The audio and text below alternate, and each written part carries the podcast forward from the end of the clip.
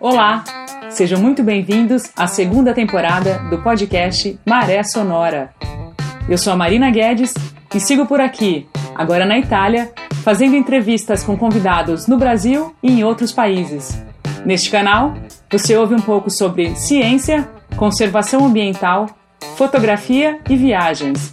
E claro, um pouco do universo náutico também. Afinal, como é que eu poderia deixar de lado a experiência de ter vivido por quatro anos em um veleiro? Eu desejo que este podcast lhe traga um respiro sonoro com informação de qualidade, a qualquer hora do seu dia, quando você decidir escutar. A gente começa agora a segunda parte da entrevista com o fotógrafo Bruno Kelly. Ele é correspondente da agência de notícias Reuters na Amazônia e na semana passada comentou um pouquinho como é que é a vida de freelance e a difícil tarefa de cobrir a pandemia de Covid-19 na capital do Amazonas.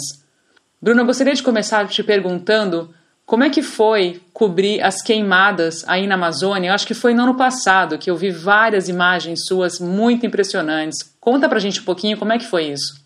A gente está num momento super crítico aí, né? O ano passado a gente teve a Amazônia. É, na verdade, a Amazônia é devastada o ano todo, né?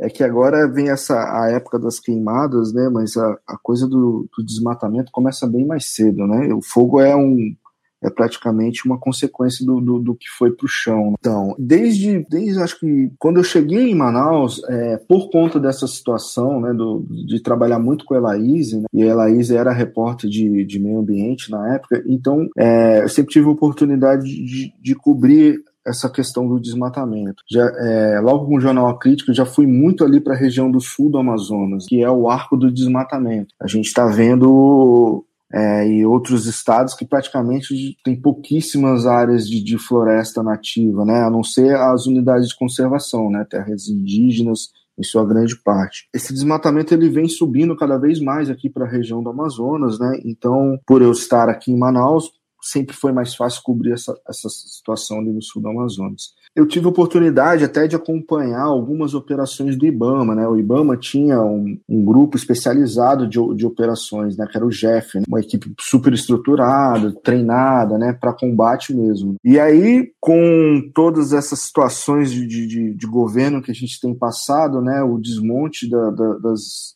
as instituições de fiscalização e combate ao desmatamento praticamente zeraram. Então a gente viu um, um aumento aí.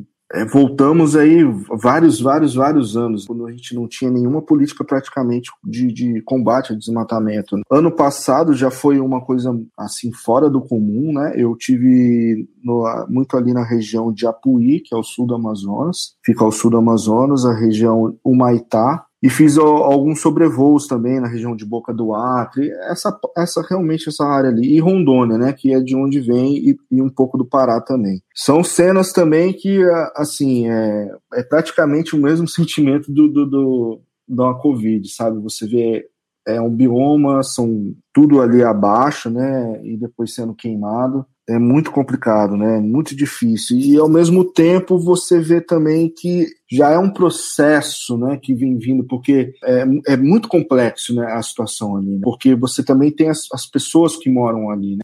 Como é que você vai, vai mudar isso? Não é uma coisa que você muda de um, de um dia para o outro. É uma região que já é esquecida né, do, do, do nosso país. Né? Nunca chegou nada ali. Né? Mas aí, por conta de, dessa situação do atual governo, a gente sente que, que as pessoas que estão é, levando isso à frente estão cada vez se sentindo mais empoderadas. Né? Então, é, as ilicitudes ali elas estão de forma descarada, por exemplo. Né? Antigamente você via, quando eu ia fazer matéria antes, nos, outros governos, a gente via, para fazer imagem de caminhão carregando tora de madeira, você tinha que fazer um plantão à noite. Hoje é madeira escoando é, durante o dia, de manhã, não tem horário, porque não tem mais fiscalização, né? A coisa ela ganhou proporções assim que realmente a gente não sabe para onde vai parar, sabe? É, a gente está ali, a gente está ali, a gente denuncia, né? Mas é difícil de, de, de, saber onde vai parar, né? Nossa, e para tentar pôr para cima agora nossa conversa, não tinha como deixar de começar perguntando essas duas pautas anteriores, né? Mas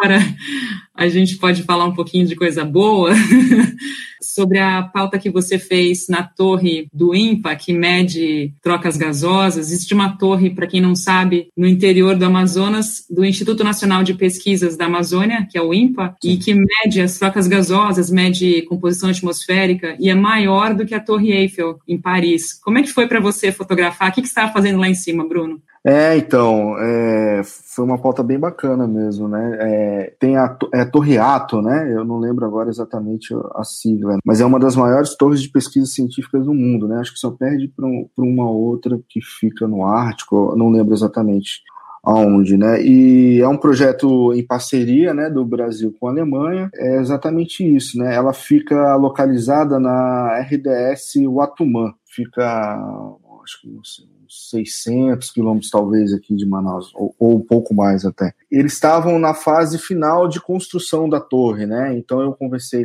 na época com o editor da Reuters, né? Foi uma pauta que eu fiz para a Reuters. Sugeri, né, a, a, pauta, falar, vamos terminar de construir a torre, já tem até algumas coisas porque lá tem essa torre ato e tem outros, outras torres também que já estão que já estavam em funcionamento na época. E assim, é muito alta, né?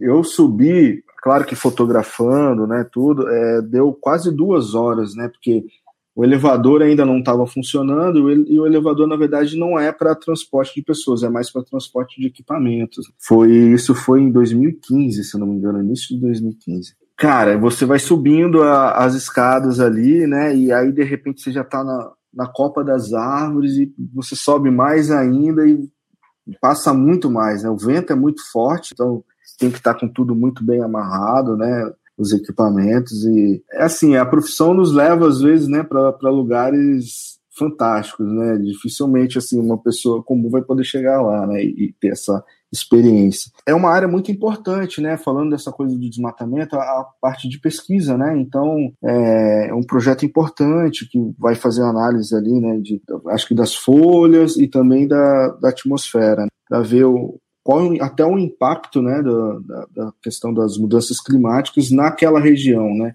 que foi escolhido justamente aquela região porque é uma região longe da cidade, né, que eles conseguiriam realmente sentir como a, a floresta está sentindo esses impactos. E aí você via aquele pessoal, né, que trabalha, o pessoal mais da, do braçal ali, né, montando os ferros e fazendo a pintura, o pessoal todo, claro, com segurança clipado ali, né, e fazer uma captura, falei, caramba, o pessoal é muito corajoso mesmo, né? Porque é fantástico a visão, mas é, bate um medo, não vou mentir, não.